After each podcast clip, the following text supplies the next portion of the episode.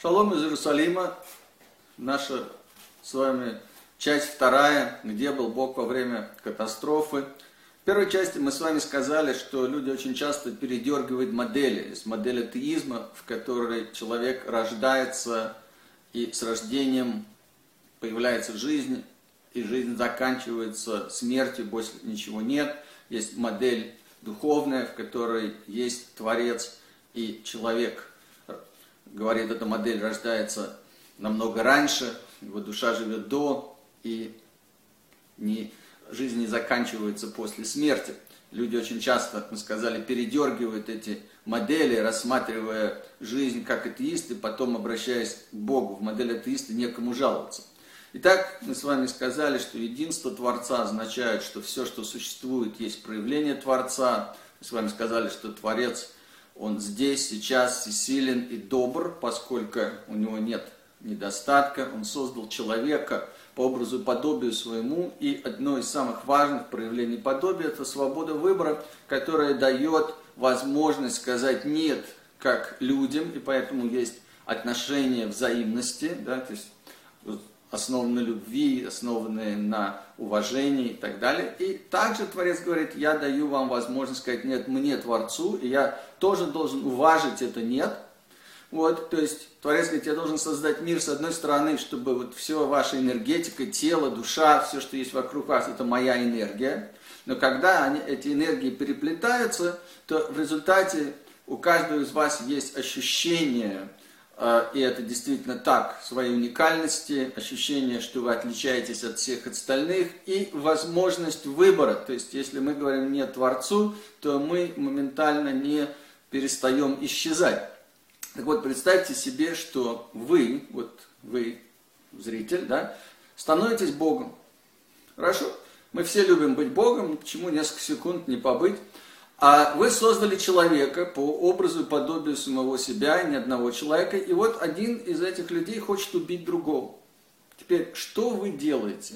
Ваш выбор. Ну, люди тут немножко теряются, люди говорят, ну я бы остановил. Теперь, если каждый раз ты останавливаешь, то есть фактически убийство невозможно, да, то есть тогда ты полностью ограничиваешь свободу выбора человека. Дело в том, что, понимаете, конструкция и деконструкция – это две части одной и той же монеты. Да? То есть, как, как мы творим что-то новое, мы разбираем что-то старое, собираем его заново и так далее. То есть у нас есть возможность деконструировать, и таким образом есть возможность еще и конструировать. Поэтому свобода выбора, как мы сказали, это самое главное. Причем свобода выбора до конца. Мы можем себя уничтожить, мы можем воссоздать. Вот, э, хорошо, тогда люди говорят, ну, я предупрежу человека, что если ты убьешь его, то будет плохо. Хорошо, предупредили. Он все равно хочет убить. Что мы делаем? Подумайте. Очень часто люди здесь как бы теряются и сдаются. И говорят, да, вы знаете, вот, ну хорошо, значит, мы должны допустить, чтобы человек убил один другого человека, и потом ему, что называется, воздастся. А ну, такое, понятно, это, значит, такое бывает, такое есть, такое имело место быть в Голокосте. Но есть на самом деле больше возможностей. Что это за больше возможностей? Ну, первая возможность – это каким-то образом помочь вот тому человеку, который станет убийцей. Почему? Потому что мы, с вами помните, мы Бог, мы, мы добры, вот, а мы поскольку мы Бог, да, так сказать, этот человек, это наше творение, это наш ребенок, мы не хотим, чтобы он стал убийцей, мы не хотим, чтобы ему было плохо потом. Вот, то есть мы каким-то образом должны его остановить, при этом, чтобы он не терял свободу выбора.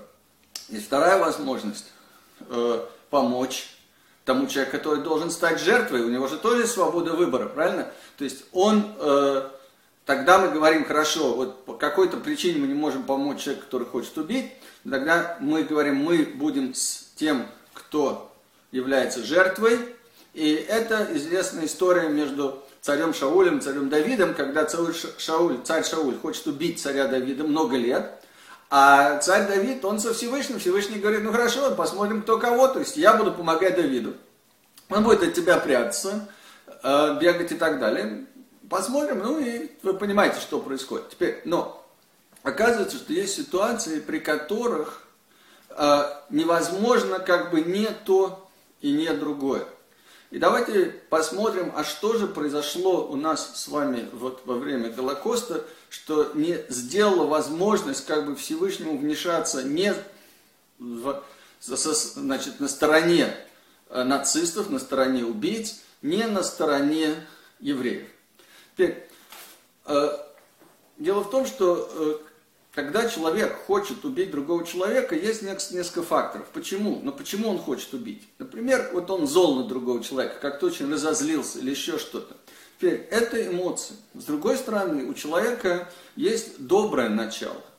И иногда можно что сделать? Нужно, увидев, что у человека есть доброе начало, чуть-чуть укрепить его доброе начало. Ну, человек пошел спать. На следующее утро проснулся и говорит, что-то я собирался какую-то глупость сделать, не собираюсь больше делать, да, эту глупость. То есть можно каким-то образом, как бы используя опять-таки силы доброго начала, чтобы эти силы в человеке перевесили. Почему это было невозможно, когда дело касается нацистов? Дело в том, что нацисты говорили, что мы не эмоциональные антисемиты, они говорили, а мы рациональные антисемиты. Начиналось все это совсем, казалось бы, с э, других вещей. 19 век. 19 век приносит нам механическую модель Вселенной. Что это означает? Вот, например, цитата из книги Эрнста Хекеля, да, это ученый, естествопытатель, он был учеником Дарвина, вот, никакого отношения, казалось бы, к нацизму абсолютно не имеет. Он пишет следующее. В астрономии геологии, обширной области физики и химии никто уже сегодня не говорит о моральном уставе или о персональном боге, чья рука определила все с мудростью и пониманием. Дарвин в своей теории отбора показал нам не только, что последовательные процессы в жизненной структуре животных растений появились механически, без всякого задуманного плана, он научил нас узнавать в борьбе за существование мощную силу природы. И дальше он спрашивает, является ли история народов исключением из этого правила? То есть видим ли мы какой-то моральный принцип мудрого правителя, руководящего судьбами народов? В высшей стадии природной национальной истории может быть только объективный ответ «нет». Судь... Да? То есть судьба тех ответвлений семьи человека в виде нации, расы, которые боролись за существование прогресс, подлежат тем же внешним законам, определяющим историю всего органического мира. То есть Другими словами, что он говорит? История развития человечества подлежит тем же железным законам, как и вся остальная природа. И вот вам вторая, пожалуйста, цитата. Величайшая мудрость – это всегда понимать инстинкт. То есть человек никогда не должен впадать в идиотизм, поверив, что он вознесся и стал господином, начальником природы. Однажды это легко привело его к высокомерию. Он должен тогда он почувствует, что во Вселенной, где планеты вращаются вокруг светил, а луны вокруг планет, там не может быть особых законов для человека, и на него распространяются вечные законы этой высшей мудрости.